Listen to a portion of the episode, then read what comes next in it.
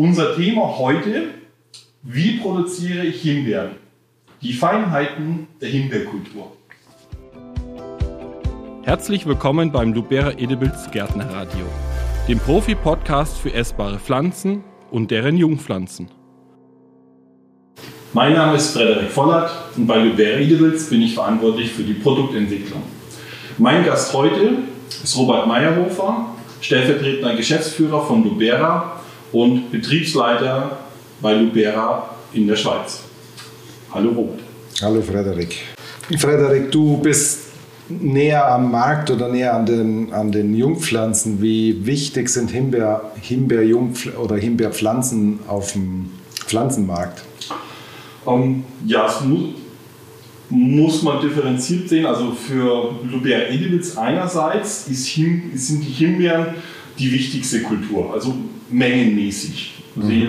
Hauptkultur bei uns, die wir Menge, die wir stückzahlmäßig verkaufen, sind die Himbeeren. Wahrscheinlich ist es auch, ja, neben, äh, neben Erdbeeren vermute ich mal auch am Pflanzenmarkt mit einer der größeren Kulturen. Ist einfach aus, äh, aus dem Grunde, weil äh, Himbeeren ist eine Massen, äh, Himbeeren ist eine Massenware. Masse jetzt nicht negativ ähm, bewertet, sondern einfach normalerweise pflanzt man mehr als zwei oder drei Himbeeren, weil es ist eine Reinkultur. Eine einzelne Himbeere ist vielleicht eine Topfhimbeere, die man sich auf den Balkon stellt, das vielleicht, aber wenn man Himbeeren im Garten an, anbaut, um Früchte zu ernten, um sie einzumachen oder andersweitig zu verarbeiten, braucht man schon größere, eine, eine größere Anzahl Pflanzen und dadurch in, äh, ist es halt auch stückzahlmäßig die größte Kultur. Ja, das sich, spiegelt sich eigentlich auch bei Lubera wieder. Äh, Himbeeren werden nach der Erdbeere unser meistverkauftes Bärenobst sein oder Bärenart sein. Also da ist es ganz ähnlich. Ja, man einfach, denke ich, auch ähm, mehrere Pflanzen pro laufenden Meter einfach. Ja, und zusätzlich die Lebensdauer von den, also von Erdbeeren und Himbeeren ist begrenzt. Also eine Erdbeere pflanzt man alle zwei, drei Jahre, eine Himbeere vielleicht alle fünf, sechs, sieben Jahre. Aber sie ist nicht so ausdauernd wie eine Johannisbeere oder ein Apfelbaum. Durch das wird sich die Menge ergeben. Ja, und deswegen ist es auch europaweit, denke ich, so ähnlich. Ja, Himbeerproduktion. Robert, du als Betriebs- und als Produktionsleiter von Lubera, ähm, zu welchem Zeitpunkt sollten denn Himbeeren getopft werden? Äh, das ist gar nicht so einfach zu, zu beantworten. Es kommt eigentlich auf den Verkaufszeitraum an. Zeitraum an. Ähm, man kann starten mit Himbeerentopfen im Frühjahr, im März, April. Äh, und die spätesten Sätze, die wir machen, die topfen wir eigentlich in der ersten Augustwoche. Und wenn man anfängt für, oder wenn wir reden über eine Topfung im, im März, ich habe eine überwinterte Jungpflanze von euch, die heißt, äh, jetzt fehlt mir der Name, ihr habt einen Begriff dafür, die, für die überwinterte Ware, die... Wir haben aktuell, wir, im Moment haben wir nur noch ein, also wir verkaufen nur ein, eine Qualität Himbeeren, ähm, die Maxi. Es ist einfach so, dass wir das durch die Lieferfenster okay. mhm. steuern, was jetzt überwintert ist und was nicht. Also im Lieferfenster 1, das ist so, geht bis Woche 18. Da kriegt man, ist relativ sichergestellt, dass man überwinterte Ware bekommt. Und dann Lieferfenster 2 ab 1920 sind es dann auch frisch produzierte. Okay. Mhm. Aber ich wollte eigentlich darauf hinaus, dass man, wenn man früh topft im März, April, eher eine überwinterte Pflanze nimmt, weil die noch in Vegetationsruhe ist. Und man kann sie ins Freie topfen und hat nicht Probleme mit Spätfrösten. Ganz früh getopfte Himbeeren im Laufe des Märzes getopft, würde ich sagen, können je nach Topfgröße, wenn man ein bis anderthalb Liter Topfgröße nimmt, kann man am Ende der Frühjahrssaison könnte man die schon verkaufen. Also ich habe ab Mitte, Ende Mai hätte ich frische Pflanzen, das wäre möglich.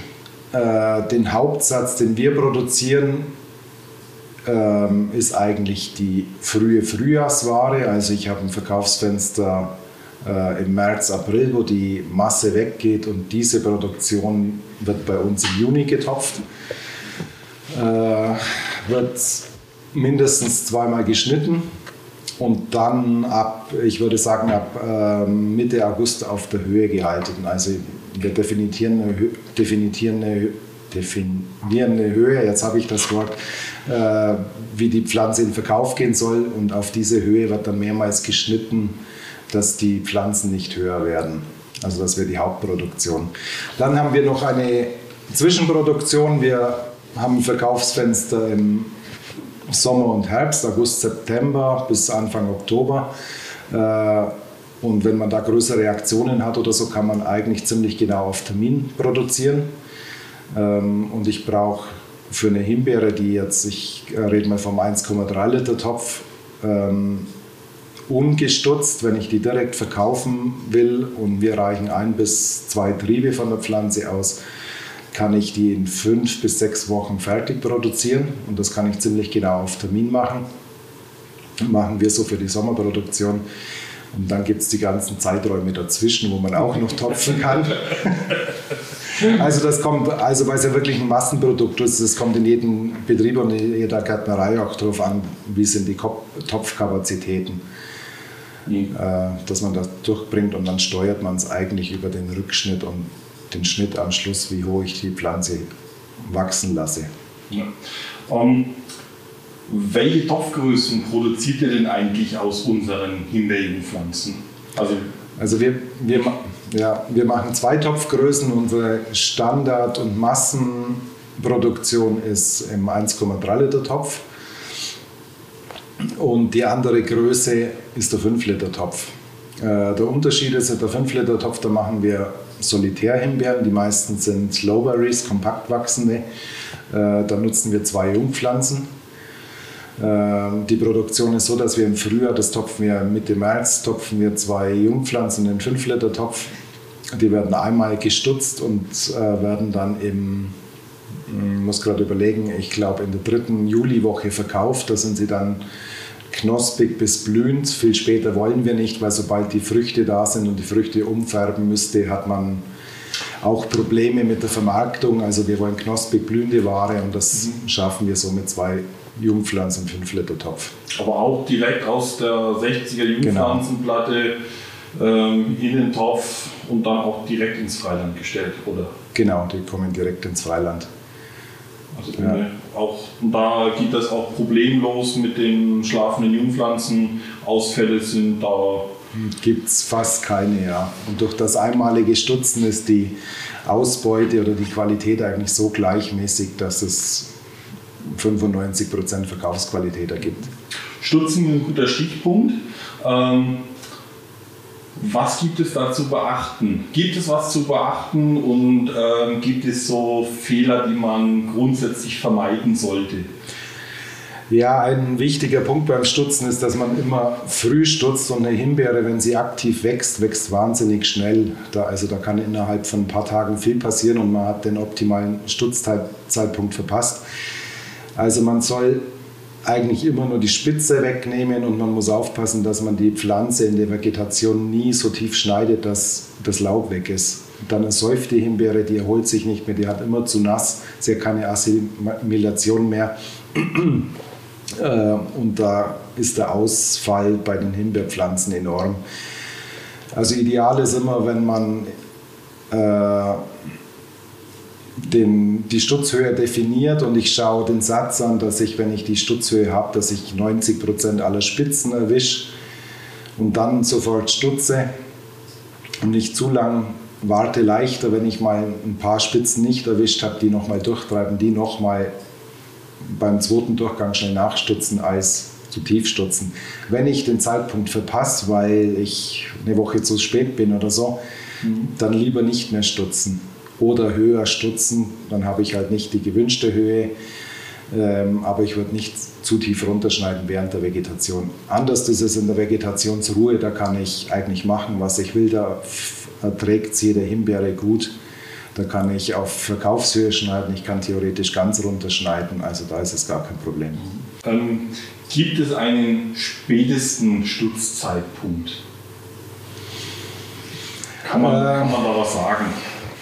Also die kommen ein bisschen auf die Versorgung von der Pflanze an. Die Reaktion von der Pflanze auf Stutzen ist ja meistens wieder mit Austrieb reagieren. Und zu irgendeinem Zeitpunkt im Herbst mag ich eigentlich keinen Aus, Austrieb mehr. Ich habe jetzt vorher gesagt, wir halten die Himbeeren dann auf Verkaufshöhe und das machen wir vielleicht bis Anfang Mitte September. Und was dann noch wächst, lassen wir einfach wachsen. Dann werden die Pflanzen ein bisschen höher, aber nicht mehr so hoch, dass sie krumm werden oder umfallen. Und dann schneide ich eigentlich erst wieder im Winter. Wenn die Pflanze komplett laublos ist, Ende vom Winter schneide ich dann auf, den, äh, gewünschten Verkauf, äh, auf die gewünschte Verkaufshöhe. Mhm. Ähm, Winter, wie, wie, überwintert ihr und ähm, was gibt, gibt es bei Überwintern etwas zu beachten? Ähm, eigentlich nicht. Wir überwintern, also wir haben ja zwei Produktionsbetriebe, einmal im, im Ammerland und einmal in der Schweiz, im Rheintal. Wir überwintern an beiden Standorten alle Himbeeren im Freien, ohne Schutz. Ohne Schutz. Ohne Schutz. Und das ist an beiden Standorten gar kein Problem. Also es, vielleicht gibt es Klimazonen oder Standorte, wo es problematisch sein könnte, aber ich glaube eher nicht. Ähm, jetzt haben wir ja Herbsthimbeeren, Sommerhimbeeren, also Himbeeren, die am einjährigen Holz tragen, Himbeeren, die am zweijährigen Holz tragen. Unterscheidet ihr die oder gibt es da Unterschiede in der Produktion? Wir unterscheiden sie eigentlich nicht. Äh, es gibt Sortenunterschiede, das mm, muss man oder weiß ein guter Produzent eigentlich, wenn er die Sorten produziert, wo man aufpassen muss. Manche treiben nicht so gut durch oder nicht so lange. Aber einen Unterschied zwischen Herbst- und Sommerhimbeeren machen wir eigentlich nicht. Äh, Beispiel ist jetzt zum Beispiel, zum Beispiel Sunnybell oder so, wenn man die spät tief gestutzt wird, die treibt nicht mehr so durch. Also da muss man ein bisschen aufpassen, eher früher stutzen, eher einmal weniger. Wenn ich die im Juli nochmal zurückschneide, kann es passieren, dass sie stehen bleibt. Mhm. Gibt es noch irgendwas, wo ich jetzt nicht drauf eingegangen bin, das ähm, für die Produktion wichtig ist? Wie schaut es mit äh, Substrat und Dünger aus? Wie handhabt ihr das? Also es ist ja, Himbeeren sind eine, sind eine Phytophthora-anfällige Kultur eigentlich. Also ich sollte schauen, dass die Containerstellflächen sauber sind und Phytophthora frei, wenn möglich, und auch das, auch das Gießwasser. Ähm, sonst an Krankheiten ist nicht, nicht so viel, was, was speziell zum Erwähnen ist für Tophthora und daraus ergibt sich eigentlich ein, ein lockeres, leichtes Substrat. Auch wenn man kleinere Töpfe produziert, muss man schauen, dass man eher ein durchlässiges Substrat hat. Äh, die Düngung, wir machen das mit, mit äh, Langzeitdünger und da nicht zu viel, weil Himbeeren doch recht wüchsig sind und ich will ja nicht irgendwie 1,20 Meter hohe Ruten in, in einem Mini-Topf, sondern eher eine kompakte, verzweigte Pflanze. Also wir haben äh, drei Kilo Langzeitdünger im Substrat eingemischt. Das ist eher das obere Ende, was man machen sollte. Mhm. Okay, ähm, Stäben. Ja. Ähm, es gibt Firmen, die stäben, es gibt Firmen, die stäben nicht. Wie handhabt ihr das oder gibt es da, gibt's da eine, eine, eine Regelung oder äh, ist das jedem selbst überlassen? Wie siehst du das, wie handhabt ihr das? Also unsere Idee ist eigentlich, dass wir oder unsere Philosophie, wir wollen eine Pflanze verkaufen und keine Bambusstäbe. Man sieht oft im Markt, sieht man mehr Bambus als, als Pflanze, finde ich persönlich nicht so schön. Ich bin letztes Mal mit einem Bekannten durch ein Gartencenter gelaufen in Holland der kein Gärtner ist und der hat Pflanzen gesehen mit einem großen Etikett und vier Bambusstäben, die nach oben zusammengebunden waren. Der war total begeistert und hat gesagt, was ist das für eine schöne Pflanze, das sieht super aus. Es war ein Mini-Trieb an Himbeere in der Mitte.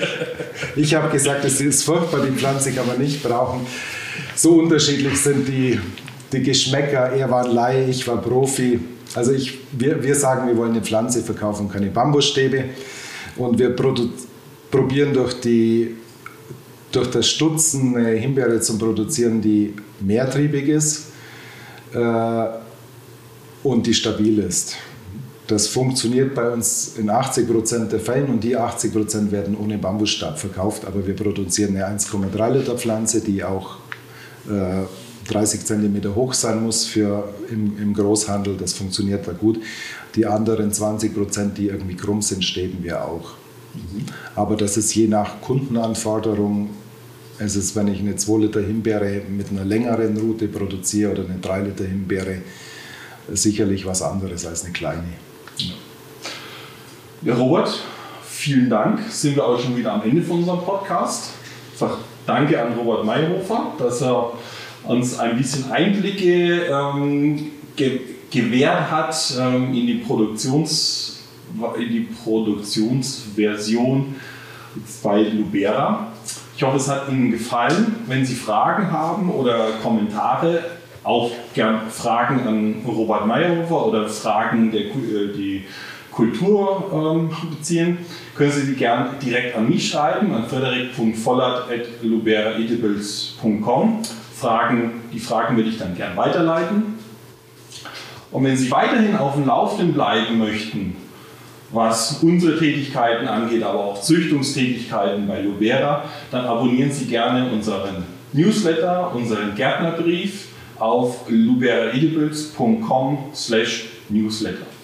Vielen Dank.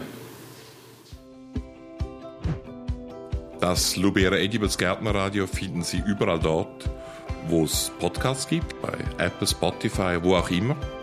Bitte raten Sie uns dort. Und dann freuen wir uns auf den nächsten Podcast mit Ihnen.